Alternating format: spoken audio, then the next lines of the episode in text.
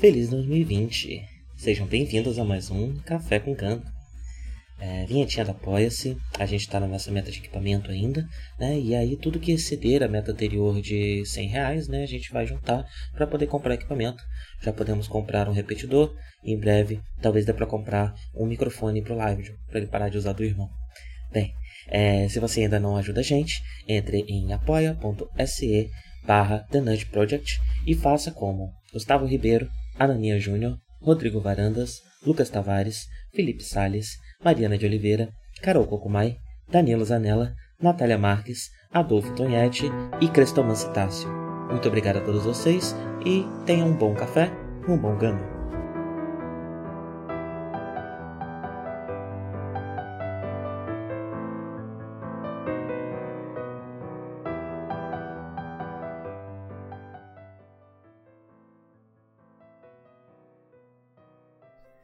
Bom dia a todos, sejam bem-vindos a mais um Café com Ganda.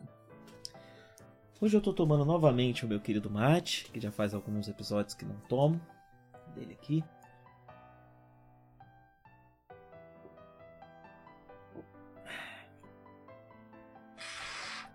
Hum. É difícil puxar até o final, pois minha cuia é meio grande. Bem, eu até ia falar um pouco de rotina, de quarentena, fazer um pequeno apanhado de como tá a minha vida, mas acontece que no episódio de hoje temos muito o que conversar. Então, vou pular essa parte, fica para um próximo episódio que tiver um pouco mais leve do que esse, né? Um pouco mais magrinho. Uh, mas o importante é, nós vamos comentar hoje o 31 episódio de Mobile Suit Zeta Ganda. Uh, e eu, antes de começar, né, eu queria abrir um parênteses para falar um pouco sobre algumas questões de produção de Ganda. Uh, e esse episódio ele marca esse momento por ser o último episódio de Zetaganda é, assinado pelo Tomino. Né? O Tomino, quando ele roteiriza, ele não assina como Yoshiyuki Tomino, ele assina como Minoru Yokitani. Então, se vocês olharem no ANN ou olharem em qualquer outro lugar é, que tem detalhes de produção né, das séries, você não vai achar ele na parte de roteiro uh, acreditado como Yoshiyuki Tomino, e sim como Minoru Yokitani, é, que é o nome é, pen name, como se chama, o pseudônimo é, que ele usa como roteirista, né? Uh, e esse é o último episódio de Zetaganda uh, que é, é, assinado, né, que é creditado a ele. Uh, é curioso porque, teoricamente, ele não começou imediatamente a fazer Double Zeta Ganda. É, em Double Zeta Ganda, inclusive, nós temos muito poucos episódios escritos pelo Tomino. A gente tem, uh, acho que um dos dois últimos ali, né? O 44, o 47, é mais pro final é, da série que ele escreve algum episódio de fato, apesar de ainda ser o diretor principal da série, né? Uh, então ele talvez tenha já partido para a produção de Double Zeta Ganda, que saiu bem próximo né, de Zeta Ganda. Uh, uma outra possibilidade é que ele estivesse bastante debilitado nessa época. Né? É, acho que nunca falei disso aqui muito abertamente, mas o Tomino na época ele estava num auge da sua depressão. Ele estava num momento muito difícil, né, um lugar mental muito ruim para ele. E a depressão dele ela se manifestava de uma forma psicossomática, né? ela refletia no corpo dele. Eu não encontrei muitas é, informações, eu acho que nem existem publicamente essas informações é, de, de como é essa reflexão, né, e o que exatamente estava acontecendo com ele na época, mas não me surpre surpreenderia que ele tenha parado de trabalhar como roteirista desse momento adiante na série, até mesmo para se poupar um pouco, até é, principalmente com ele tendo uma próxima série que começaria logo em seguida, né, e talvez a gente não tenha roteiros dele na próxima série logo de cara, é, pelo mesmo motivo. Ele tenha estado um, um, passo para trás, é, continua dirigindo, né? Ele é o principal diretor é, tanto de Zetaganda quanto de Double Zetaganda, uh, mas a parte de roteirizar diretamente os episódios é algo que ele é, parou de fazer a partir daqui, né? Por um tempo, pelo menos. Uh, não sei se ele volta em Victory Gundam e tal, mas pelo menos por enquanto em Zetaganda e Double Zetaganda, que é o nosso futuro imediato, né? É, ele vai passar um tempo sem escrever. É, então, vamos lá. O que, que o Tomino escreveu em Zetaganda, né? Para dar um pouco de, de na verdade, o, que, que roteiros ele foi acreditado, né? Porque enquanto diretor, é, imagino que ele revise todos os roteiros e faça pequenas modificações em todos eles, até para manter a, a meio como um showrunner, né, na, na no lingo de seriados é, americanos barra ingleses, né? É, ele é a pessoa que vai revisar aqueles roteiros para manter uma coesão também entre todos a, a entre todos os episódios, né? É, não sei como os japoneses trabalham na questão de, de, de, de, roteirização. Na verdade, o que eu sei é que a maior, a maior parte das produções de anime varia muito de um estúdio para o outro, de um momento para o outro, de uma equipe para outra, né? Como ela funciona. Então é difícil saber, principalmente porque o próprio Tomino diz em entrevistas que a produção de Zetagana foi meio enevoada para ele, né? Porque foi meio sobrecarregante é, trabalhar em, em, em Zetaganda pro, pro Tomino, né? mais do que em Ganda, porque em Zetaganda já existia uma grande expectativa e ele nesse momento, no auge da sua depressão, uh, teve bastante dificuldade de passar por Zetaganda. Então, muitos dos detalhes da produção se perderam, ele não fala muito sobre ou não lembra, e então não dá para saber se a série tinha um, uma writer's room, né? É, não dá para saber que, que é o, termo usado principalmente na, na, nas séries americanas é, para os roteiristas. A série tem vários roteiristas e a writer's room é meio que a conversa desses roteiristas, né? A sala dos roteiristas, onde eles conversam entre si e constroem juntos esses roteiros. Apesar dos episódios serem assinados por um roteirista uh, que foi o principal responsável por aquele roteiro, o roteiro nasce da conversa dele também com os outros roteiristas. Eu não sei exatamente o quanto uh, os roteiristas de Zetagana conversavam entre si. Uh, então não dá para saber direito quanto de influência de todos os roteiristas existe em cada episódio e o quanto de liberdade também existe para cada roteirista em cada episódio. Isso é difícil de dizer. É, mas os, os, episódios assinados pelo Tomino, acreditados ao Tomino, é, é, são todos até o começo do arco da For, até o episódio de Hong Kong, que eu acho que é o 16. Ele escreveu, acho que o de Hong Kong é o 17, né? Então ele escreveu do primeiro até o 16 episódio. É, ele também escreveu o episódio 18, que fica dentro desse arco da, da, da, da, da FOR, que é o que tem o sequestro da Mirai, se vocês lembrarem. É, a gente já comentou ele aqui, né? Uh, depois ele volta a escrever o episódio do 21 ao 23, que é o a Sign of Zeta, meu favorito, inclusive de Zeta Ganda, pelo menos por enquanto, talvez nessa, nessa reassistida eu mude de opinião, é, que é quando o Camille volta, né? Logo depois tem um episódio que o Camille volta pra Gama, mas a Sign of Zeta é quando ele reencontra com a Fá, e enfim, é um momento interessante, a primeira aparição do Zeta Ganda também, né? Né? E aí ele segue escrevendo do 21 até o 23, que é o episódio do ataque a Von Braun. É... E depois ele escreve o 27, que é o episódio da volta do Char da Terra. E por último, esse que vamos comentar hoje, o 31. Uh, falei um pouco sobre as salas roteiristas, né, os roteiristas da série, e eu já tinha comentado no passado que Zeta Gundam tem metade da sua, da sua, das suas roteiristas uh, do, do, gênero feminino. Isso não é exatamente verdade, são sete roteiristas, quatro homens e três mulheres. Então a proporção, o número é ímpar, o número total é ímpar, né? Então não dava para ser 50% quebradinho certinho, mas não, não chega a 50%, é quase 50%. Uma coisa interessante é que desses sete roteiristas, né, um deles é o Tomino, uh, e outros dois são mais proeminentes do que os outros. Então, tem dois deles que escreveram 18 episódios cada um, uh, e os outros escreveram poucos, tipo, coisas de 4, 5 episódios cada. É, então eu vou falar especialmente desses dois roteiristas, né? Uh, um deles a, a, é a Yumiko Suzuki. É, ela não tem muitos trabalhos posteriores, ela trabalhou mais ali na década de 80 e mesmo assim só mais uns dois animes, se você olha na NN, uh, ah, ela não, não, não seguiu muito com a carreira, é, não, não se sabe o porquê, pelo menos eu não achei essa informação, né?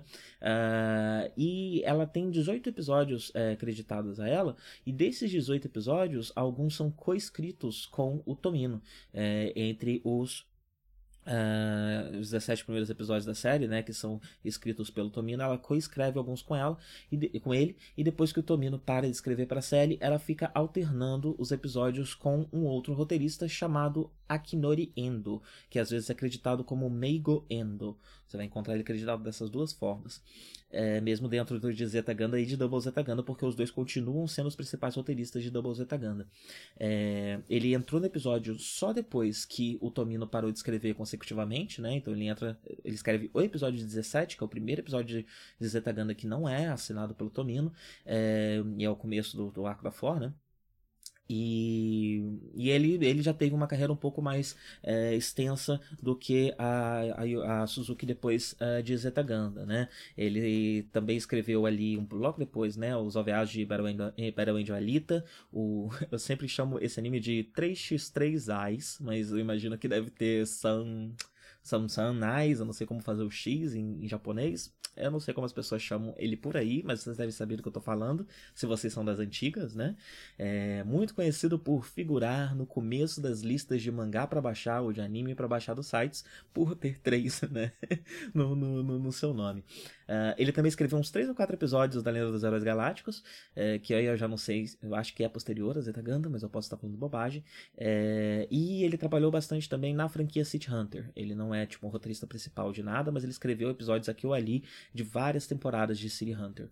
Uh, o Akinori Endo, que junto com a Yumiko Suzuki serão os principais roteiristas a partir de agora. Eles vão basicamente alternar uh, os episódios, escrevendo uma hora um, outra hora outro, é, tanto agora quanto em Double Zeta Ganda. Uh, e aí a gente entra na questão de gênero da série, né? É, e eu queria abordar esse assunto aqui, principalmente porque a gente teve um marco grande no último episódio. Eu não comentei muito, é, mas eu eu atendia o Mobile Suit Breakdown, que é o podcast gringo, é, que está fazendo algo muito parecido com o que eu faço aqui, de uma maneira um pouco mais organizada, um pouco mais dedicada também, né? Eles têm um Patreon exclusivo pro, é, pro, pro, pro, podcast e, e, são duas pessoas, eles assistem é, cinco, seis vezes o episódio antes de, de gravar e também fazem pesquisas é, mais extensas do que, que eu faço aqui, né? Sobre assuntos que podem ser relevantes para a série, de uma forma mais ampla do que eu faço aqui, inclusive, né? Eu, eu foco, enfim, vocês estão ouvindo você sabe que eu foco em assuntos específicos, né? É, eles trabalham de uma forma um pouco mais ampla do que eu faço por aqui. Muito bom podcast, recomendo. É... não acho que substitua o Café com Gundam, porque a perspectiva deles ainda é muito americanizada, e isso uh, eu discordo, vira e mexe de uma coisa ou outra que eles falam, mas é um podcast que eu considero que, por mais que seja de um lado só, já que eles não estão ouvindo o que eu estou falando, o Café com Gundam está em constante diálogo né, com esse podcast. E eles comentaram bastante a, a morte da, da Moa no último episódio, né? Porque a Moa ela começa como uma, uma personagem bastante forte, ela tá desconfiada do Siroco, ela é uma das únicas mulheres da nave, né? Que tá é, com uma pulga atrás da orelha do Siroco, ela é logo afastada é, da, da, da Júpiter, talvez justamente por isso, né? E e ela acaba se tornando a namorada do Jared, né? E ela permanece a namorada do Jared até morrer, numa analogia meio fraca a Lala, é, já que não há uma ligação tão grande do Camille com os dois e tal. Então, uma crítica foi feita né, sobre isso e sobre a forma de tratar gênero em Zetaganda.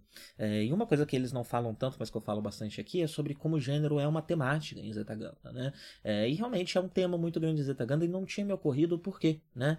É, e agora que eu fiz essa pequena pesquisa e já dei esse pequeno panorama para vocês de, dos detalhes de produção né, é, de Zetaganda, eu vou defender minha tese de por que, que eu acho que, que é, gênero é um assunto em, em Zetaganda.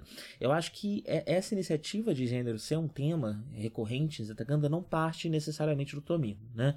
E para isso eu fui atrás de algumas entrevistas uh, e tem duas entrevistas uh, relevantes, né? Uma com o Nagano Mamoru, que é o mechanical designer de Zeta Gundam, ele, ele principal, né? Acho que ele acho que não, é não são todos os designs dele, mas ele, ele fez o design de vários robôs da série, naves da série, da série um, e muito conhecido por, pela sua, sua space opera gigantesco, né, de mangá, em, em, mangá chamado Five Star Story, Five Star Stories, eu pronunciei de um jeito esquisito. É, tem essa entrevista dos dois, acho que é ali por volta de 2001, essa entrevista, se eu não me engano que o Tomino fala aqui em Zeta Gundam, ele tentou escrever uma narrativa que ajudasse ele a combater a, própria doença psicossomática, né, e também toda a indústria de anime é, nessa série. Então ele está fazendo um comentário sobre esses dois assuntos e a gente já percebeu isso aqui em diversos momentos, né? É, eu acho que a questão psicossomática de, de, PTSD e tudo mais é bastante tratada com é, o Camille e bastante tratada com outros personagens também, é, com o Jared, né? É, a gente tem a própria Fá, né, o desenvolvimento da Fá fala nesse momento enquanto piloto, é esse momento de crescimento em que você precisa lidar com o fato de você estar tá matando outras pessoas e as diferentes formas como você pode sofrer, é, seja de uma forma mais. É, o Amorô também, né? Isso também foi tratado, então seja de uma forma mais óbvia, congelante, é, traumática, como o que o Amorô passou por muito tempo, seja de uma, uma supressão, é, como o Camilo faz muitas vezes, né? Seja é, por, por, por, desculpas que você precisa inventar, uma, uma, um mascaramento disso tudo num, num, num invólucro de vingança, né? Como o Jared faz. Uh, voltando para o Camilo também, é, você volta essa raiva em pequenas microagressões, né? Que você faz a coisas específicas, e aí o Acaba é, batendo bastante na Fá, esquisito, né? Ele desconta na Fá uma raiva que ele tem, na verdade, da situação em que ele está. É, eu acho que esse é um tema assim muito recorrente em Zetagana, já falamos muito do assunto, né? Assim como a questão da indústria, né? É, ele está o tempo todo é, fazendo coisas que ele é obrigado a fazer e ao mesmo tempo colocando um, um, um, uma possibilidade ali de, de, de, crítica, né? De, de sátira às vezes, né? É, enfim, sempre nada do que vem por conta de uma uh, exigência do mercado morre aí, né? Ela tem ou um embasamento maior dentro daquele cenário que justifica a existência daquilo, ou um embasamento dentro da narrativa é, que às vezes justifica, às vezes até abre uma possibilidade de crítica ou traz uma profundidade é, e, e, um, e, um, assunto muito maior para a Zetaganda é, é, do que esperado quando você está cumprindo essas obrigações do mercado, né? É, eu acho que aí surge também a pequena fagulha que acaba transformando o gênero em um grande assunto, já que Zeta Gundam tem uma exigência muito maior de um elenco feminino muito grande, né? Um elenco jovem, feminino e atraente grande, é, já que a gente já tem a cultura otaku, já que isso já é um assunto, né? É, e, e Zeta Gundam é um produto que está sim pensando, está, está ciente desse público, está pensando desse público público, porque se não fosse esse público, a Zetagana talvez nunca tivesse acontecido.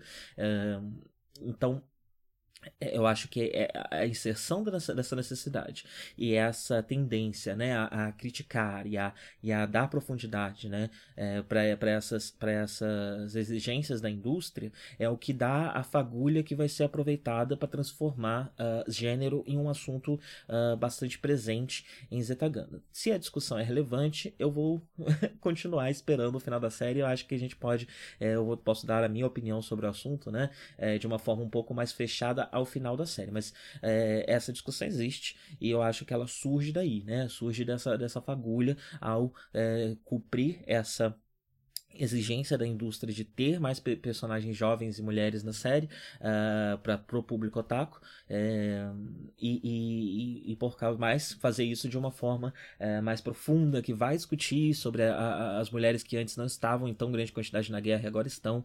Então vai transformar isso em uh, um, um, assunto uh, de fato a ser discutido né e não só que está lá pronto e acabou. E isso isso traz a fagulha para que isso se torne uma questão maior ao longo da série é, é interessante dessa, uma pequena tangente, né, mas é interessante dessa entrevista, é, que ele comenta que essa mensagem parece não ter ficado tão clara na recepção da série, é, e por isso eles até conversam nessa entrevista sobre a possibilidade de refazer Zeta é, com é, para tentar deixar isso mais claro, né? E tentar deixar claro, mais claro esses temas que se perderam e como eles dizem na entrevista é muito mais sobre como a, a lembrança do fandom de Zeta é muito mais sobre como o Psycho Gundam é quebrado nos jogos, né? Ele é muito poderoso. É, e, e, aí eles começam a falar de, de, de, refazer Zeta, né? Isso é de fato é feito alguns anos depois, é, quando a gente tem uma New Translation, né? A trilogia que refaz Zeta e que eu ainda não comentei aqui, mas que com certeza antes do final da série eu vou assistir para enfim, para poder dar esses outros inputs, essas outras perspectivas que isso com certeza vai me trazer, né? Uh, bem, e uh, outra coisa interessante que a gente vê nessas entrevistas é sobre o Tomino escrevendo mulheres. Ele, em uma entrevista com o Hideakiano é, de Evangelion, né, dessa forma de Evangelion aí, em 94, antes mesmo de Evangelion, né, é, ele comenta que ele só considerou que, que finalmente aprendeu a escrever mulheres em, em Vigando, Uh, acho que é ali do começo dos anos 90 já, alguns anos depois de Zetaganda, né? Uh, e ele fala de uma certa pressão, de uma certa insegurança dele é, em escrever mulheres. E aí é interessante quando a gente linka com o fato da Yumiko Suzuki co-escrever diversos episódios com o Tomino, né? É, eu acho que ela foi chamada, talvez até para trazer um pouco mais dessa perspectiva feminina e ajudar ele com essa insegurança de escrever mulheres, né? É, para que ela, por uma perspectiva feminina, possa fazer isso de maneira muito mais eficiente do que ele. É uma possibilidade, eu estou teorizando aqui, mas juntando essas peças, eu acho que faz algum sentido, né? Trabalhar com essa teoria.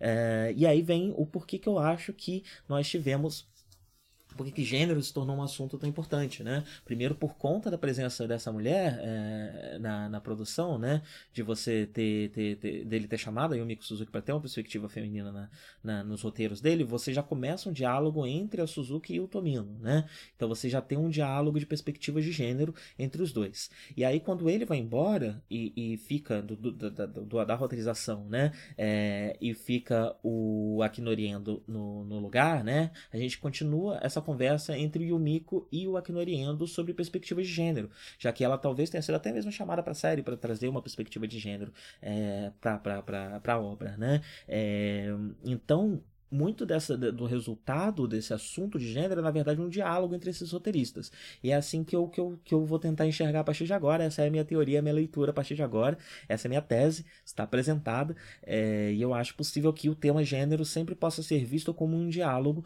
entre, é, de forma mais ampla, né, os, os, é, os roteiristas homens e as roteiristas mulheres da série, que, que dividem quase 50-50 a a, o rol total de, de, de, roteiristas, né? E, um espectro um pouco melhor, uma conversa entre o Yumiko Suzuki e o Akinori Endo a partir de agora, é, com a, a, saída do Tomino da roteirização. Talvez por isso que às vezes o personagem sejam até um pouco inconsistentes, né? A Moa, ela, ela vira, né? Ela muda Uh, make off-screen é, dessa, de, dessa dessa pessoa que está desconfiada do Siroco e que está investigando o Siroco para alguém que se torna apenas a namorada do Jared. É, então, é isso. Essa é a perspectiva que eu vou trabalhar até agora. Esse foi o meu TED Talk.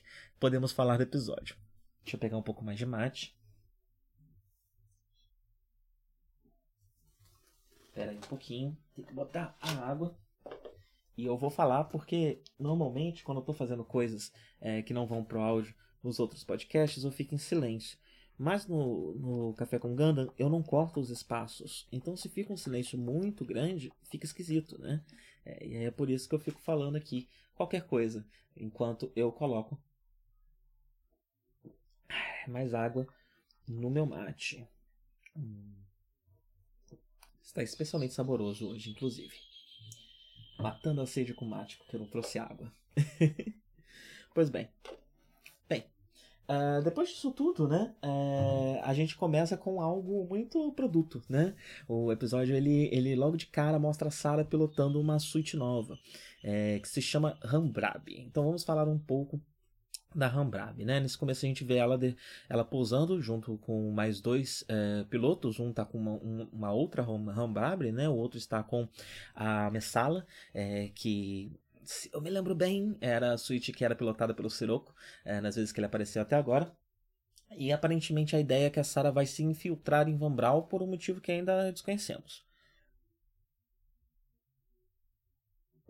A Rambrab, ela é uma nova suíte de fato, né, produzida pelos Titãs, Uh, ela, a ideia dela é que ela tem uma transformação simplificada, o que facilita a produção em massa, ela fica mais barata para ser produzida em massa, ao contrário de todas as outras suítes transformáveis até agora, que não são exatamente protótipos, mas é, ainda são suítes muito caras, muito únicas, né, difíceis de você fazer diversas dela. No caso da, da Rambrab, nós temos a primeira suíte que consegue um sistema de transformação simplificado que permite uma produção em massa dessas suítes talvez em breve comecemos a ver é, Nemos e GMs e equivalentes né, é, que se transformam, né? É, mas ainda não. A Rambrab por enquanto é a única, ela foi feita logo de cara, ela já aparece com outra, né? Então a gente vê que ela é menos única do que o Messala, por exemplo, que só tinha aparecido um até agora. Uh, e a Rambrab também foi construída, esse sistema de transformação simplificado também foi construído, foi produzido com a ajuda do Sirocco, que foi o pioneiro nesse assunto, né? É, muitas dessas, dessas naves elas são feitas. A, a Júpiter ela trabalha não só como um QG militar, mas também como uma espécie de laboratório, né? Existe criação ali, né? É, e, e, o Sirocco está sempre meio envolvido nisso. Então, é, essa onda de, de surto, de, de, de esse surto de suítes transformáveis, a gente talvez possa botar isso na conta do Sirocco. É, bem, a Ambrab ela tem cinco monossensores na cabeça que são os olhos, né? É, tudo que parece um olho, é, tipo aquele mono-olho do, do, do Raizaku, é, são monossensores. Isso facilita a localização e, e seguir alvos tanto na forma de suíte quanto na forma é, de Armor, né, na forma nave, caça. Ela tem propulsores que não são especialmente potentes, mas ela consegue é, se manter em combate de alta velocidade por um período mais longo, porque ela tem um sistema mais eficiente de combustão do seu combustível. É, e ela também é, consegue usar armas corpo a corpo, né? uma das únicas suítes, das poucas suítes transformáveis, que consegue usar suas armas, suas espadas, suas armas de combate corpo a corpo, mesmo na forma caça. Porque ela tem aquelas, aqueles dois bracinhos, né? aquelas duas garrinhas ali, e ela consegue usar uma espada mesmo como caça, por conta daqueles bracinhos Uh, ela tem um amplo armamento, mas ela tem uma arma que mais chama atenção nela, é, que é mais diferente do que você não consegue ver nos outras, né? As outras suítes não estão usando aí. É, é uma chamada Serpente do Mar. Ela é uma espécie de chicote, pelo que eu entendi. A gente ainda não viu ela na série, é, mas ela, ela pode ela é capaz de eletrocutar o alvo é, com, com, esse, com esse chicote, digamos, né? Eu não sei exatamente o que, que é. é mais pra frente devemos ver. E uma coisa interessante é que, apesar dela ter sido pensada para ser construída em massa e ter de fato conseguido alcançar um custo muito baixo de produção e de manutenção, não foram feitas muitas Rambrab, porque descobriram, depois de feita, né, que ela exige um piloto muito hábil é, e com o que eles chamam de um sentido de combate, né? Que eu vou chamar de new type, é, para conseguir ser é, pilotada com excelência, né? O que explica por que no, no mais pra frente no episódio é, a Sarah já não tá mais com eles, né? Foi, foi se filtrar e quando eles precisam sair com a, o pessoal dos Titãs precisa é, seguir com a nave pro combate, eles mandam um engenheiro pilotar a minha sala, porque provavelmente um engenheiro que não tem tanta experiência de pilotagem não ia conseguir é, pilotar a uma Hambrab, né? Então parece que rola ali uma, uma, uma permuta, né? Um rearranjo é, de quem pilota o que por conta da dificuldade de pilotar uma Hambrab.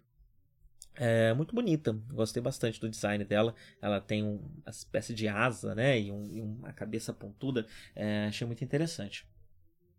Bem, Enquanto isso, a gente na Argama, né, vê uh, uma Fá que está tentando reagir diferente, né? No último episódio a gente teve uh, um certo questionamento da possibilidade da, da né, da, da Uh, do quão preparada, né, do quão pronta a Fá está para pilotar, é, e ela parece estar tentando mudar um pouco a postura dela para cumprir essas exigências que estão sendo feitas, né. Ela tá tentando ser mais séria, tá brigando com as crianças que vêm é, brincar com ela. Inclusive, o astronage, não lembro agora se é astronage, lá vou eu de novo confundir astronage com a Polly, né? Não lembro qual dos dois que era. É, e o Camilo até incentivam, né? Que eles vão, e agora de um jeito diferente do, do último episódio, né? No último episódio, é, o Camilo até fala com deixa a pilotagem para mim, de um jeito até bastante machista, né? Que parece estar tá questionando o gênero, ou achando ela menor, né? Uh, e agora não. Uh, até o que eu vou, vou chamar de astonagem, porque agora eu não lembro direito quem que era. Até que o astonagem fala é mais numa linha de tipo, as batalhas vão ficar mais difíceis a partir de agora, você provavelmente não vai ter tanto tempo para passar com as crianças. Então aproveita esse momento, né? É, então tem uma, uma abordagem um pouco diferente da, da, parte deles, né? Um pouco menos machista do que vimos no último episódio quando ela, quando mandaram ela ir com as crianças, né? Mas ela tá fazendo esse esforço, né? Ela tá tentando cumprir o papel que estão exigindo dela para que ela continue pilotando. É... E as crianças saem contrariadas, né? Dizendo que vão para a cidade. É, bem, descobrimos que o Camilo tem um diário, e isso é interessante. O Camilo ele, ele mantém uma saúde mental, né? E puxando até o assunto é, de depressão que o Tomino coloca como tema de Zetaganda, é, ele tem uma saúde mental um pouco mais sólida do que o Amuro, né? E, e é interessante que ele tem mecanismos, né, para lidar com isso, seja o diário, seja a oração dele, né, que ele faz para os soldados inimigos caídos. É, eu acho que o diário entra aqui até como uma espécie de terapia, né? E ele tá falando justamente dessa mudança de perspectiva da Fá, né? É, achei bem interessante esse detalhe na série. É... E, bem, o... as crianças teoricamente foram para Von Braun e fugiram, né, para Von Braun e Camille e Fá vão atrás, né, buscar as crianças perdidas, porque alguém tem que fazer esse trabalho, já que colocaram essas crianças aqui, né. É... Um detalhe interessante é que eles vão para Von Braun, mais especificamente para a Praça Armstrong. É, e a última vez que eu comentei sobre Von Braun, né, eu comentei que ela tem um nome de uma cratera que de, fato, de fato existe na Lua. É, e que é a cratera onde o homem pisou pela primeira vez na Lua. Mas eu questionei se a cidade de Von Braun realmente fica na cratera Von Braun, né? E nesse episódio temos uma confirmação. É, tem um monumento, né? Primeiro que a praça se, a praça se chama Praça Armstrong. Isso não parece ser à toa, né? É, e bem no centro da Praça Armstrong a gente tem um monumento ao pouso na Lua, né? A gente tem a, não sei como chama, é um módulozinho ali, né? Que eles usaram para pisar na Lua. Eu achei interessante também uh, como que eles mantiveram a bandeira dos Estados Unidos ali, né? É, o monumento ele não é ele não é exatamente uma o monumento ele não é uma retratação histórica, né? Ele não é uma retratação exata de como foi. Ele é uma representação simbólica. Ele está simbolizando alguma coisa. É, mas eles mantêm a bandeira dos Estados Unidos, sendo que teoricamente os Estados Unidos hoje em dia é só um território, não é exatamente uma nação já que a gente tem a federação no lugar, né? É, então eu penso sobre por que essa bandeira está ali. É muito difícil precisar qualquer coisa desse, desse tipo, né? Quando a gente está falando de, de Gundam, porque muito pouca informação é dada sobre o sistema político, sobre é, como está tudo organizado. Mas eu achei interessante, a bandeira tá lá, talvez mostre que, não sei, no coração da federação estivesse os Estados Unidos, né, quando ela se formou, uh, ou que hoje a federação não passa de um governo mundial que partiu dos Estados Unidos, é, não sei, mas é, eu achei curioso. Achei curioso essa bandeira lá porque a gente não vê, né? A gente não vê bandeiras de nações, a não ser a bandeira da própria federação que parece a bandeira do Brasil. A gente não vê costumeiramente bandeiras de nações que a gente tem no nosso mundo em Ganda. É, e a dos Estados Unidos permaneceu lá, né? É, então isso pode sim simbolizar alguma coisa, pode simbolizar nada. Eu não sei se temos mais, teríamos material posterior sobre esses assuntos, sobre a fundação da federação. Até onde sei, até pelo onde viu na Wikipédia, não. Isso permanece sendo muito esotérico, muito escondido é, na franquia até hoje, é, mas temos uma informação interessante ali, né? E talvez podemos até trabalhar na federação como um governo mundial que surgiu do governo estadunidense, né? É, e bem, uh, e aí temos esse encontro, né, da Sara infiltrada com o Camille junto com a Fá buscando as crianças. É interessante que a Sarah vê o Camille, o Camille já sente a Sarah, né? É, e ele posteriormente, inclusive, sente ela com, de uma forma similar com a For. Ele até acha que ele está vendo a For, o que eu não descartaria de cara a possibilidade de, ser só uma, só uma enganação. Talvez a For realmente estivesse por Von Braun. Eu não sei, vamos ver nos próximos episódios, né? Um, mas ele, nesse primeiro momento, pelo menos, a série nos leva a entender que ele estava confundindo a, vibração da Sarah com a da For, né? É, moça jovem, new type, é, na cidade, né? A City Girl. É, que parece ser o caso da Sarah, inclusive, né? Ela, ela ela a gente não tinha visto esse lado dela até agora, né? E ela navega esse ambiente urbano muito bem, né? Ela entra para fugir dele, ela entra na loja, pede para provar uma roupa, aí quando ela percebe que eles foram embora, ela manda um caô lá de que não, não queria a roupa na verdade, vai embora fazendo uma carinha. Ela parece muito confortável, né? É, na, na cidade.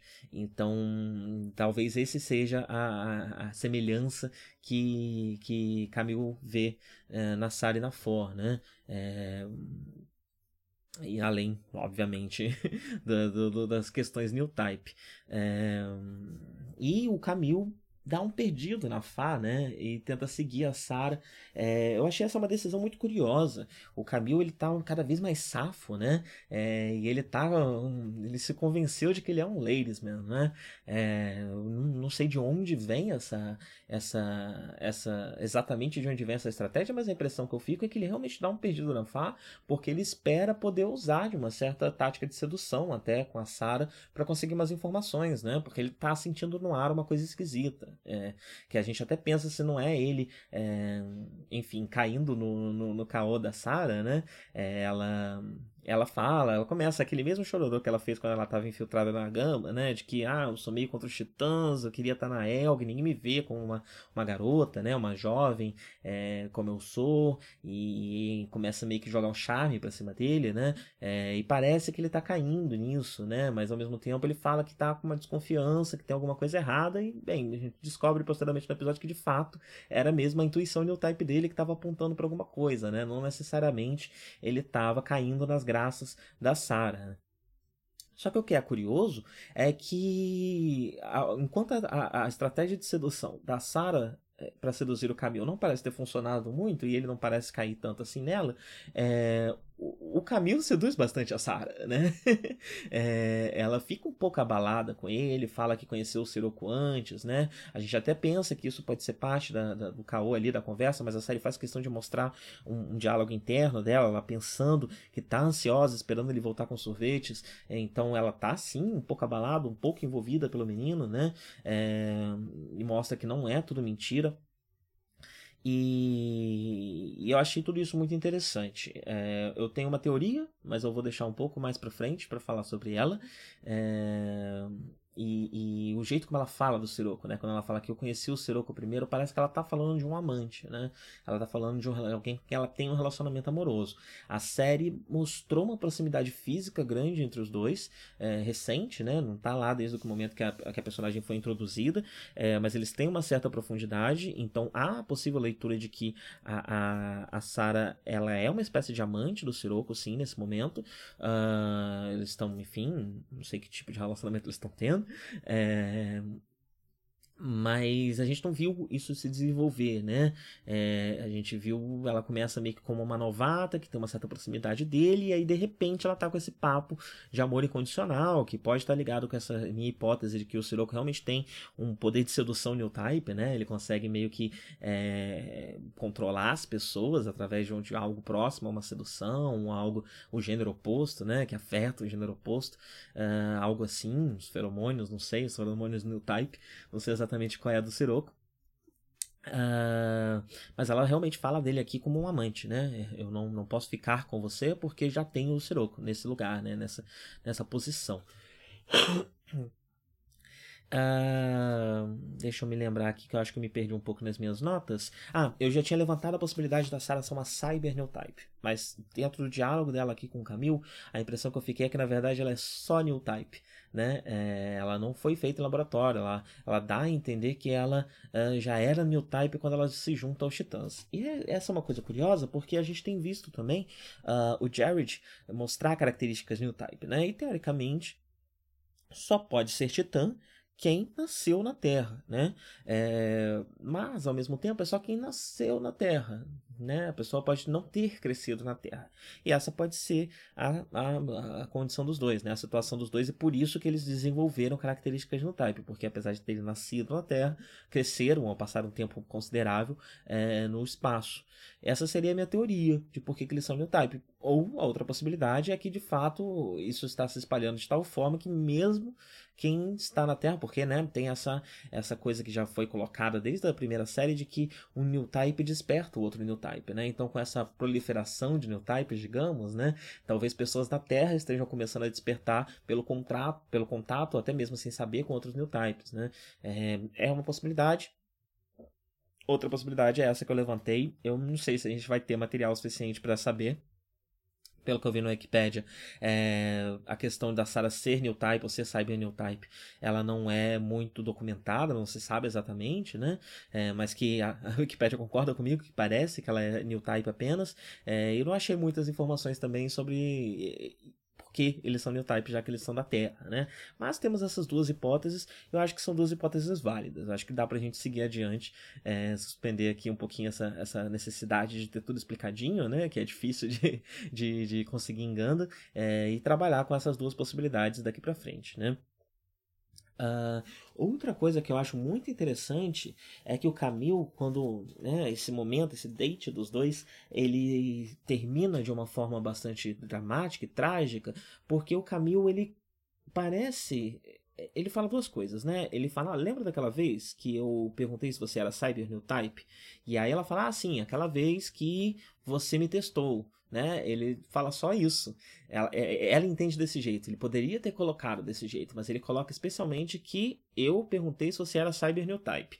E em seguida, ele começa a voltar, se voltar contra ela de uma forma agressiva, dizendo que o Katz não confia em ninguém até hoje por causa, né? Desde então, o Katz não confia em ninguém por causa dela, por culpa dela como se, a impressão que eu fiquei, né? Ele não tivesse só referenciando o momento. Lembra quando você invadiu a nossa nave?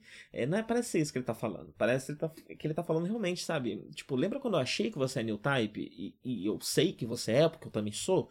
Então, isso está de certa forma correlacionado com o dano causado no CATS. Então, tentando colocar um pouco aqui em, em é, termos um pouco mais claros, porque esse raciocínio está um pouco confuso, e é, é, é, é, faz sentido ele estar confuso, né? Porque a gente está falando de uma intuição, a gente está falando de personagens que estão se com, comunicando num nível muito intuitivo, muito subjetivo, né? a impressão que eu fico é que o Camilo está dizendo o seguinte: o que você fez, o, o, dano causado ao Katz é um absurdo por si só, e é ainda pior por você ser new type. Você, enquanto new type, enquanto uma pessoa que tem uma empatia é, aumentada, né, é, deveria é, pensar melhor nas suas ações e parar de fazer esse monte de coisa que você está fazendo, né? E ele dá uma provocada nela, e é interessante que tem até uma certa estratégia nisso, né? Para tentar descobrir o que é essa coisa que está errado, né? É, e é interessante que logo em seguida eles entram numa espécie de conexão new type, a câmera fica lenta, tudo fica colorido atrás, é um momento que poderia, é, é, é ele está enquadrado até mesmo no, em, em, em tropes românticos, né? É, com essa luz em volta e tudo mais, mas ao mesmo tempo parece mais uma conexão new type, porque tem algo ligeiramente off ali, né? Ligeiramente errado nessa, nessa conexão romântica dos dois. É, meio, meio um pouco mente, levemente assustador, né? É, até porque pelos assuntos que eles estão que eles, que eles estão tratando e que vão tratar a partir de agora, né? Porque quando eles se conectam, o Camil fala que vai voltar para Argama, ela fala que é perigoso, ele pergunta por quê e é revelado que ela colocou uma bomba na cidade. Tem uma bomba na cidade que vai explodir em meia hora. É, no primeiro momento eu fiquei até me perguntando se o plano dela era se explodir junto, é, mas posteriormente a gente vê que aparentemente não, dava tempo dela fugir. Von Braun não deve ser uma cidade tão grande assim, eu diria. É, e a partir do momento que o Camil uh, entende que tem uma bomba na cidade, ele começa um plano de ação impecável, impecável. Onde esse menino aprendeu isso, né? É, o Camilo ele se mostra cada vez mais hábil em diversos sentidos, né? A gente já a gente sabe que o Camilo é um super piloto, né? Ele pilota super bem, pois New Type. A gente sabe que ele tem uma capacidade de engenharia muito grande, né? Ele consegue é, trabalhar com isso muito bem. Uh, até aí tudo bem, essas duas coisas o Amuro também era, mas agora ele se mostra cada vez mais uma pessoa com um potencial tático, né, e de, de improvisação, de preparação, e de jogo social, espionagem, jogar caô, é, muito bom também, né, que é algo que o Amuro sempre foi terrível em fazer, né? Então ele, o, o, o cada vez mais parece se tornar uma espécie de sol, exército de um homem só, né? Um soldado perfeito, alguém que consegue estar em qualquer situação é, e se sair de, de, batalha, né? E se sair muito bem.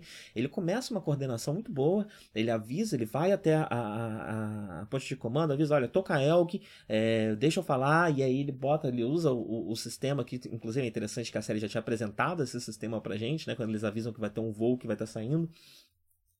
Então a gente já sabia que isso estava lá e ele usa esse sistema para avisar para Fá o que está acontecendo e pede para Fá avisar para Gama ir embora, sair vazado.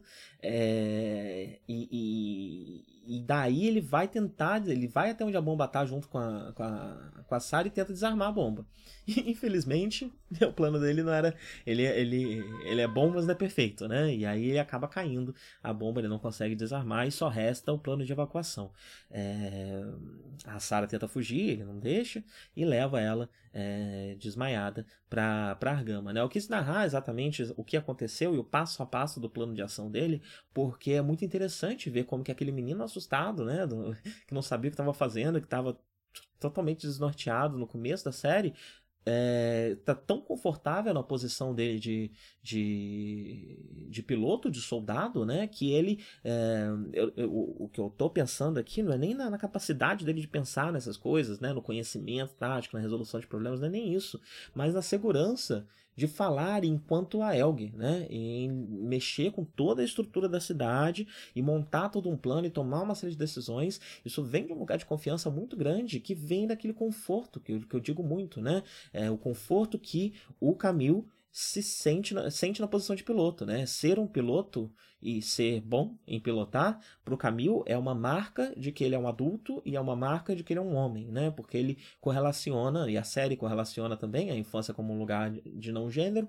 Então, a partir do momento que ele se torna um adulto, ele se torna homem, e isso responde àquela noia dele de que ele tem um nome de mulher, que ele cresceu com, né? É, então, ele, ele vai cada vez mais para esse lado da hipermasculinidade, é, e eu acho que esse é um dos, pelo menos, o maior exemplo até agora de como o Camil está confortável na, na, na posição de piloto, né? Na, na, cadeira de piloto, na posição de soldado. É, ele tem uma confiança exacerbante. Ele realmente está alcançando essa fantasia, essa, essa fantasia de poder masculino num nível que ele já não questiona, né? Ele já age como a Elg. Ele já é um, um, um avatar da Elg, né? Um, um, o soldado perfeito. Ele já se vê dessa forma. É, tanto que depois, quando ele não consegue desarmar a bomba, ele se, se volta contra si de um jeito bastante violento, né? É interessante que depois de tudo tudo isso a gente vê é, isso, esse plano ruindo e a forma como ele reage emocionalmente ainda como um garoto, né? O garoto que ele realmente é e que está se escondendo através dessa, atrás dessa fantasia, né? É, de masculinidade extrema.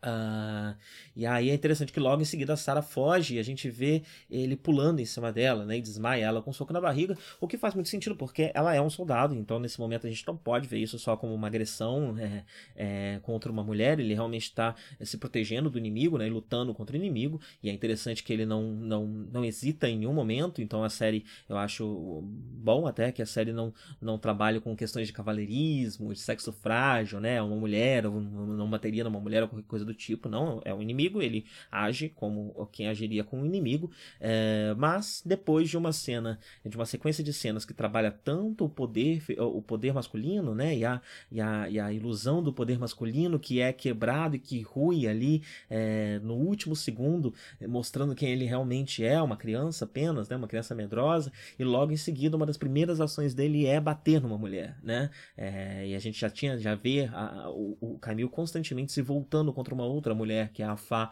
é, para lidar com os seus demônios internos, né, com suas dores internas. Então, por mais que eu não acho que a, a, a, a motivação da ação dele seja essa, eu acho muito significativo para o personagem que está sendo construído e para a narrativa que está sendo construída sobre a forma como o Camilo lida com o gênero e com a, com a sua vida adulta, é, que isso seja a primeira coisa que ele faz quando a sua fantasia masculina rui, né?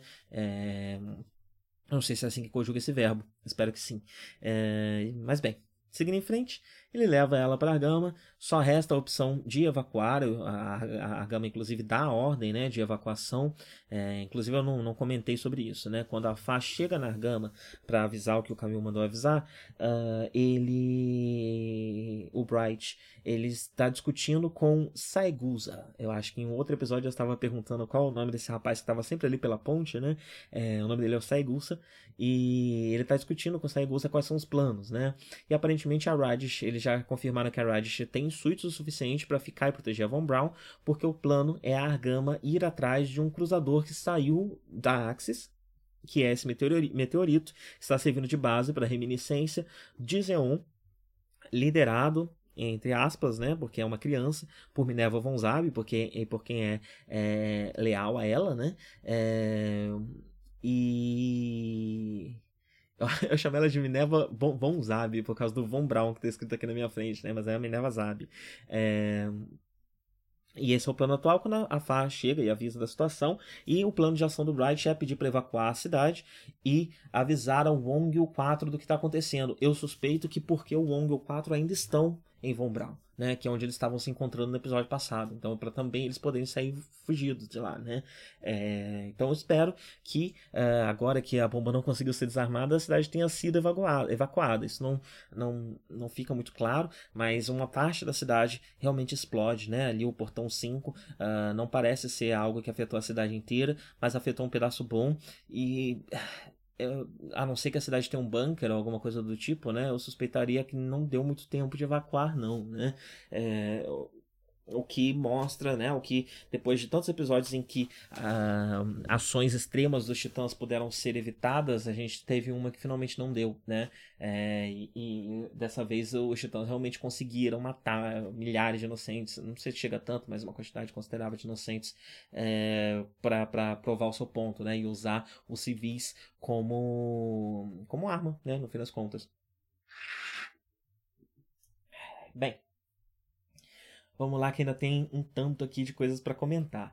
As, voltamos para Argama, né? A cena corta de novo para Argama. A gente vê uma Fá bastante chateada com Shinten com que teoricamente estavam na cidade. A esse ponto do episódio eu já tinha até esquecido. é, eu acho que o episódio não fez um trabalho muito bom de fazer a gente se preocupar por essas crianças, não. A esse ponto eu já tinha até esquecido que, que era para ir por causa disso que tinha ido para Von. Então a, a, a Fá é, fica chateada para nos lembrar, né? É, eu achei interessante a forma como eles prenderam a Sarah. Eles meio que só botaram ela numa normal suite e, e penduraram ela no armário, deixaram ela lá pendurada.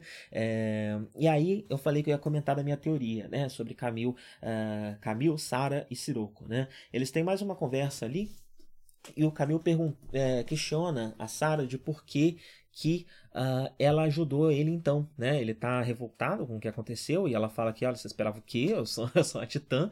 É... Mas ele pergunta então por que você me ajudou? Por que, você esteve? Por que a gente sentiu aquela proximidade, né? Por que, a gente se conectou daquele jeito lá na cidade, né? E ela fala algo na linha de que não estava sendo ela, né? E fala quando ele vai embora até falar, você não sabe o quão gentil é o Siroco, né? Então, seguindo com aquela minha teoria de que o Siroco tem esse poder de influenciar as pessoas, né? Talvez apenas mulheres, talvez não, é, mas ele tem esse poder, que é um poder realmente new type, né? Um poder de ordem mais mística, é, como uma hipnose ou algo do tipo. Eu me pergunto se o Camil também por ser um type excepcional e está cada vez mais crescendo, né? E a gente tem naquele momento da, da, da, da, da descoberta da, da bomba uma conexão muito grande, muito intensa entre eles, que a gente não tem visto tanto é, acontecer, né? Nos últimos episódios, especialmente o último episódio, está mostrando que o Camil está começando a se desenvolver muito rapidamente, né? Ele está superando o Amuro já agora, no momento da série, né? É, então eu me pergunto se ele também não tem junto com seus poderes type, uma certa. Ele não causa uma interferência nessa influência do Sirocco, né? É, que é isso, foi isso que a gente viu. E que na verdade essa, essa paixão pela Sarah, já que tudo isso tem uma origem, né? É, acaba sendo traduzido, né? Toda essa influência do Sirocco acaba sendo traduzido como romance uh, dentro da, da, da narrativa e dentro da cabeça da Sarah, aparentemente se o Camil não tem esse poder de quebrar, né? E por causa disso ela se sinta até atraída por ele, ou enfim, tenha é, é, esse elemento, porque ele quebra esse encanto com o seu poder new type. Por enquanto é só uma teoria, eu acho que pode ter mais coisas pra gente trabalhar daqui, daqui para frente, mas é, toda essa cena e toda a construção disso tudo me fez pensar nessa possibilidade. E eu gostaria de continuar trabalhando com ela, porque é, eu achei uma possibilidade bastante plausível. Bem, Uh, depois disso temos uma breve batalha, né? Uma batalha que a gente sabe de cara que não vai dar em nada, porque do outro lado estão os pilotos sem nome, né? Contra Camil no Zetaganda, Metus e toda a tropa da Argama. É, mesmo assim eles conseguem danificar um pouco a, a Argama em si, né? Que no final do episódio inclusive parte sem, sem, sem reparos, ela, ela vai tentar se consertar no meio do caminho. É, mas a batalha segue pro óbvio, né? Ela a Gama vence e os outros pilotos batem em retirada. Só que o que acontece quando a Gama é, é, é danificada é que isso faz a, a trava ali, né, que estava prendendo a Sarah se soltar, talvez por um mau funcionamento. Parece, que ter sido, parece ter sido muito próximo o, o dano que a, que a Gama tomou, né, próximo de onde ela estava. Então eu diria que foi realmente um mau funcionamento ali daquela, daquela, daquela região que é, destravou o que estava prendendo ela é, e, e ela consegue fugir. Ela sai pelo buraco que foi aberto na Argama e foge, né? A gente vê uma Fá que vê ela fugindo e que pela primeira vez sente esse desejo de vingança, porque ela acredita que, que Kun e Shinta estão mortos, né? Então ela quer se vingar é, da, da Sara. Uh, e até se mete numa situação uh, perigosa ali, né, de combate, ela age de maneira inconsequente, uh, e antes de ir embora, a Sarah faz uma última conexão com o Camil. Né? E a gente vê um Camil que fica muito abalado, ele atira pro alto, né? Ele tá muito é, abalado por essa situação. Eu acho que tudo que aconteceu até agora foi realmente muito intenso, né?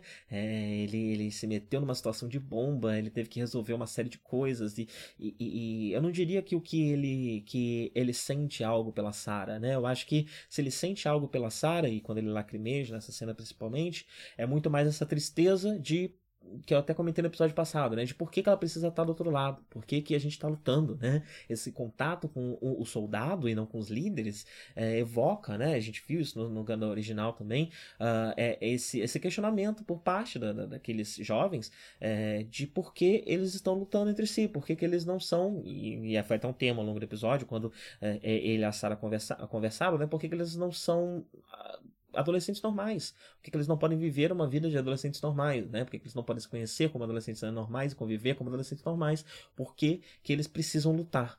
É, eu acho que é daí que vem essa raiva do Camil, né? Que faz ele atirar pro alto ali naquela cena que é bastante dramática, muito bonita, inclusive. A composição da cena toda muito bonita, com cores muito bonitas. É, é, eu acho que vem daí esse abalo do, do Camil. Bem, a batalha termina, no fim a gente descobre que as crianças estavam na nave, elas estavam vivas, né? No episódio passado eu comento até da, da de como a série está usando eles mais pro drama, né? Essas crianças mais pro drama. É, e eu acho que o fato de, desse episódio passar quase inteiro com as crianças supostamente mortas, né, desaparecidas e depois mortas, é, mostra como que essa essa essa tentativa, especialmente do 4, de tentar replicar a base branca na Argama, tá dando certo até certo ponto, mas não por completo, né? É, essas crianças, elas são elementos que estão meio fora de lugar aqui, ao mesmo tempo que elas estão tentando forçar uma Fá que se torne a Frau, é, e talvez essa cobrança de que a Fá saia da, da, do, da posição de piloto seja até mesmo por, por uma tentativa de fazer a Argama ficar ainda mais parecida com a base branca, né, colocando a Fá no lugar que parecia que ia ser o lugar dela quando a série começa a se replicar, que é o lugar da Frau, e aí a gente entra também puxando quando uh, eu comentei no início do, dos temas que eu também não considero que Zetagana falam contra, né? Isso é uma, uma crítica à indústria, né? E é uma crítica à, à, à, necessidade que lhe é cobrado de que a série replique de certa forma o Gundam original e faça referências ao Gundam original o tempo inteiro. Uh, então, o fato da Gama ser uma base branca, ser quase uma base branca construída, né, forjada, ela é uma base branca de mentira, né? É, então, ela, em vários episódios ela parece que está conseguindo, mas sempre tem alguma coisa que mostra que, olha, não é exatamente como daquela vez, né? Isso aqui é um construto, um construto feito pelo Char, né? Feito pela pessoa que esteve o tempo, a série inteira do lado inimigo da base branca. Então ele nem entende exatamente como funciona a base branca por dentro, né? Ele só entende o impacto da base branca e ele está tentando simular esse impacto como uma estratégia política. Agora que a gente tem o Char como líder político, é importante lembrar disso também. O Char não é mais um piloto, o Char não é mais um general, um comandante, né? Ele agora é o líder político da Elg, a face, né, da Elg. É, eu digo líder político, mas a gente viu Inclusive, essa é uma coisa que eu não comentei, né? No episódio passado, quando ele tá conversando com o Wong, uh, aparece um outro personagem para discutir com eles, né? E esse personagem é o Carbine.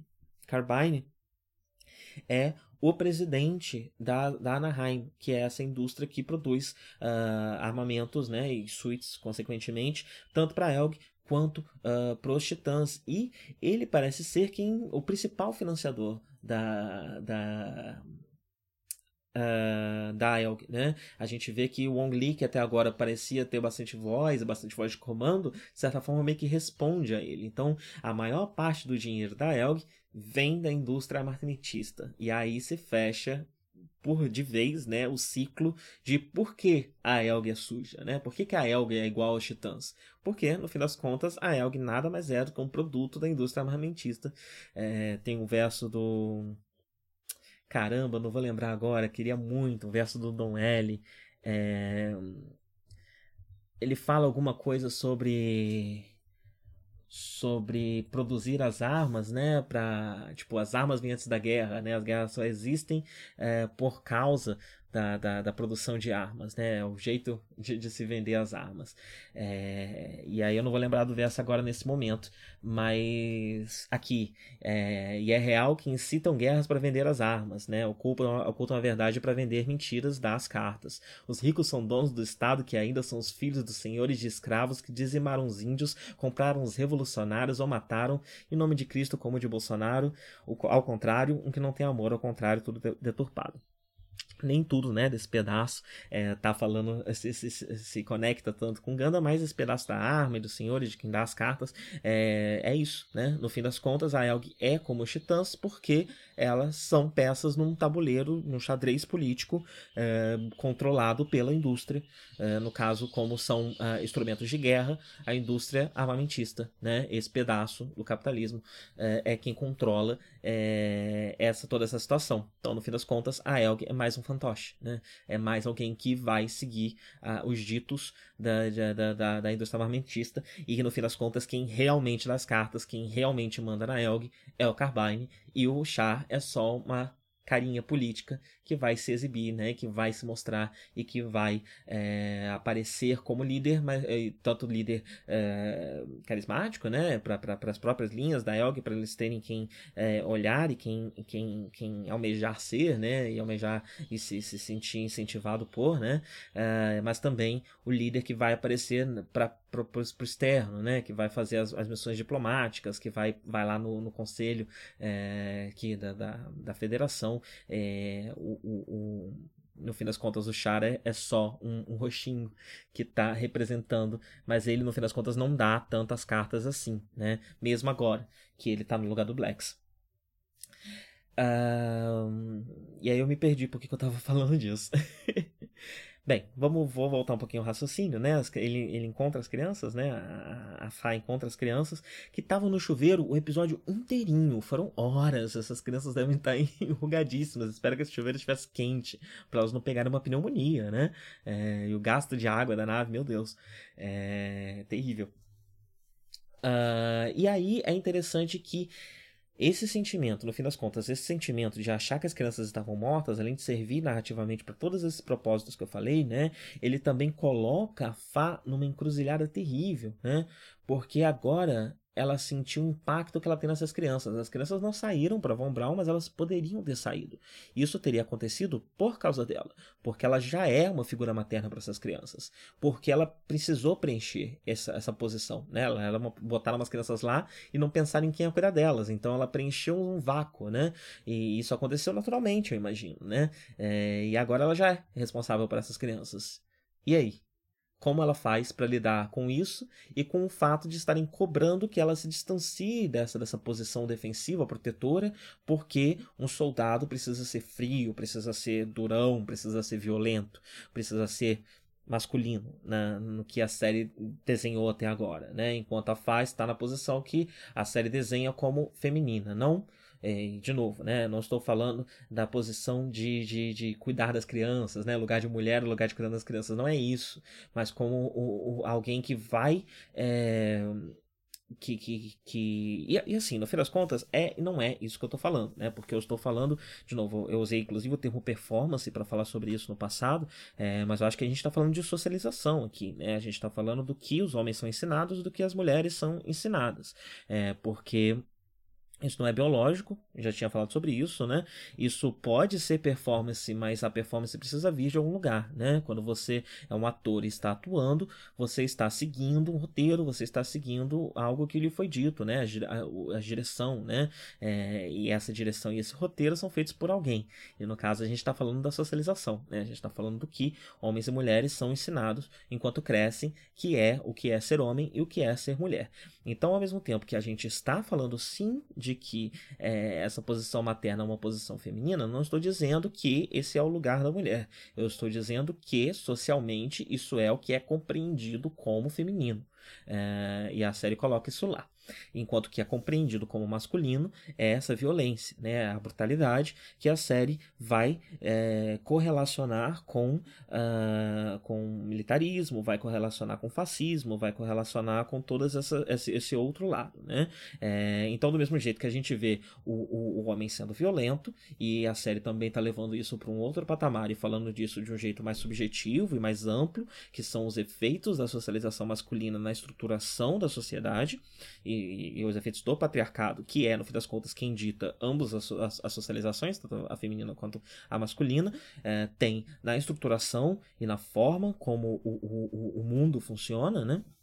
A gente também tem a Fá fazendo o que é, é, é a, a, a, o lugar social da mulher dentro da socialização, é, numa socialização machista e patriarcal, que seria cuidar das crianças, é, mas a gente também vê a série falando de outros assuntos disso no âmbito subjetivo. E o que é esse âmbito subjetivo?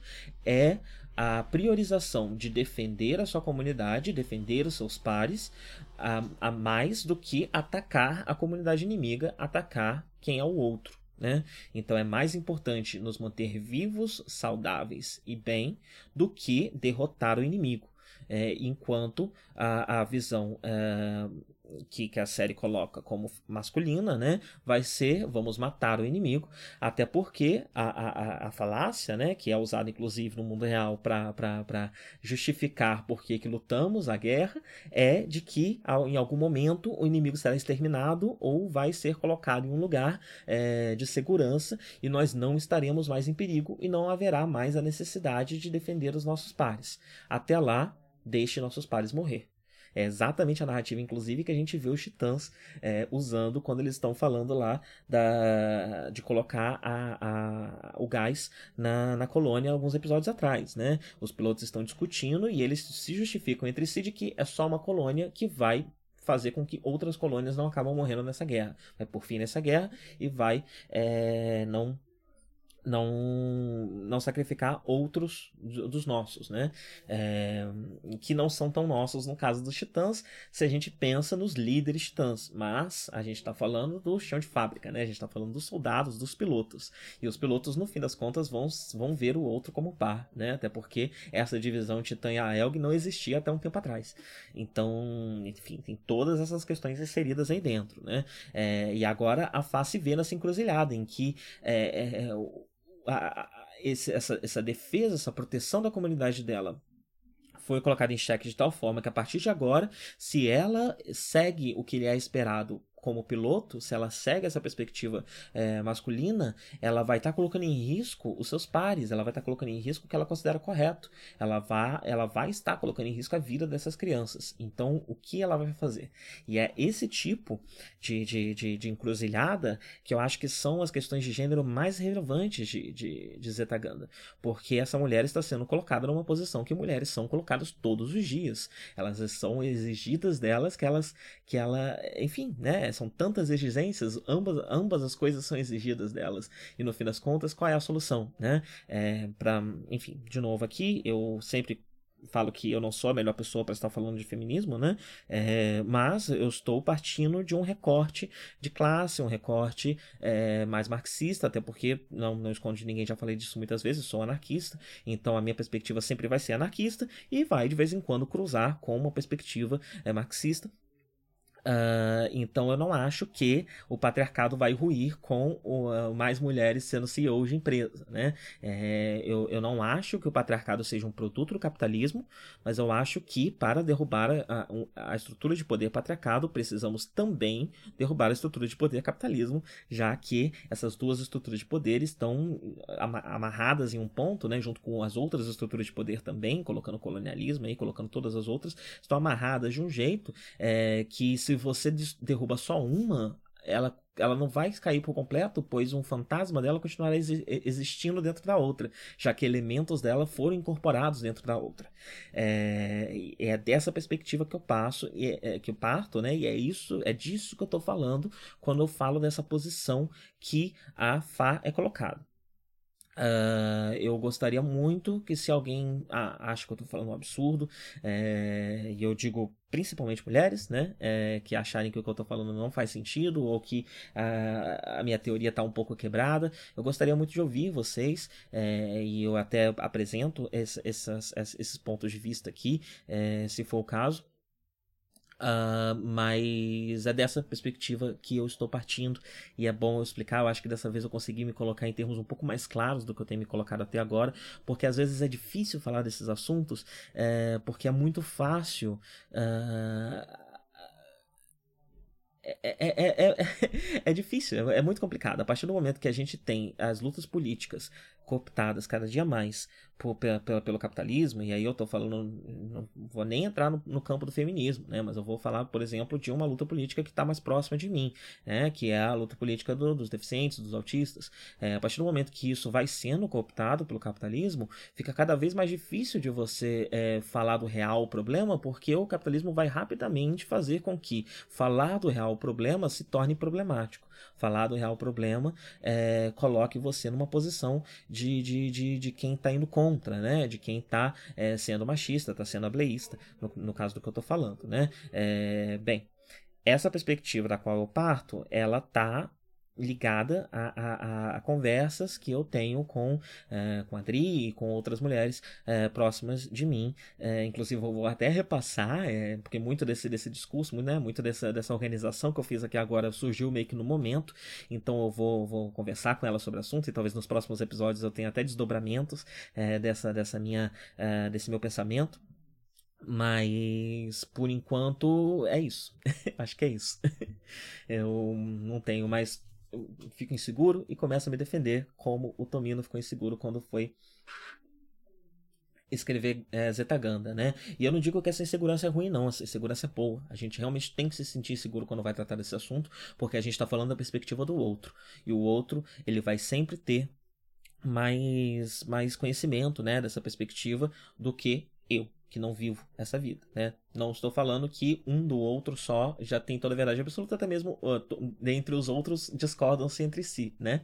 É, então existem diversas perspectivas de, de, de como encarar o feminismo é, e essas perspectivas são defendidas por mulheres. É, e quem sou eu para dizer o que está certo e o que está errado? Eu só estou partindo da perspectiva que cruza mais com a minha leitura política e com o meu posicionamento político é, pessoal é, enquanto anarquista. É, enquanto pessoa que vê, sim, coisas no marxismo que fazem bastante sentido. É, não sou antimarxista, inclusive vou partir é, desse, desse pressuposto em diversos momentos. É, minha crítica a, a, a, ao comunismo, ao marxismo, ela é pontual, que é o que diverge e o que me torna anarquista.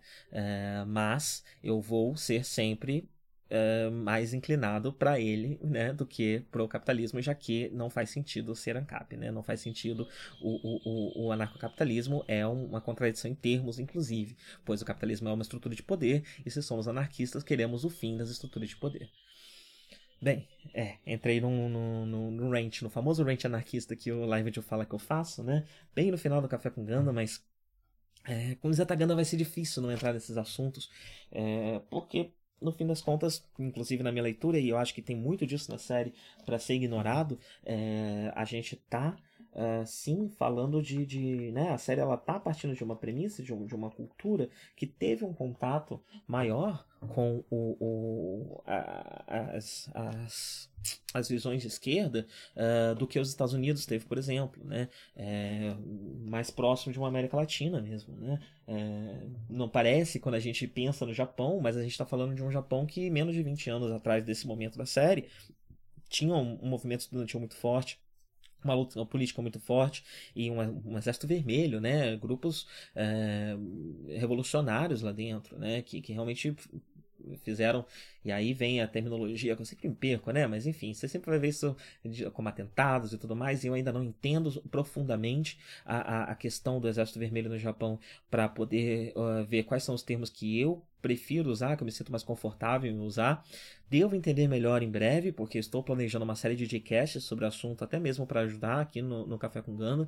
É, pode, vai ser uma conexão aí, um, um é, um crossover entre os podcasts, é, mas por enquanto ainda não tenho o conhecimento necessário para é, falar sobre o assunto. Mas estamos falando desse Japão, né, de, um, de um Japão que está, se você pega inclusive a quantidade de anos, mais próximo desse Japão do que do presente. Né?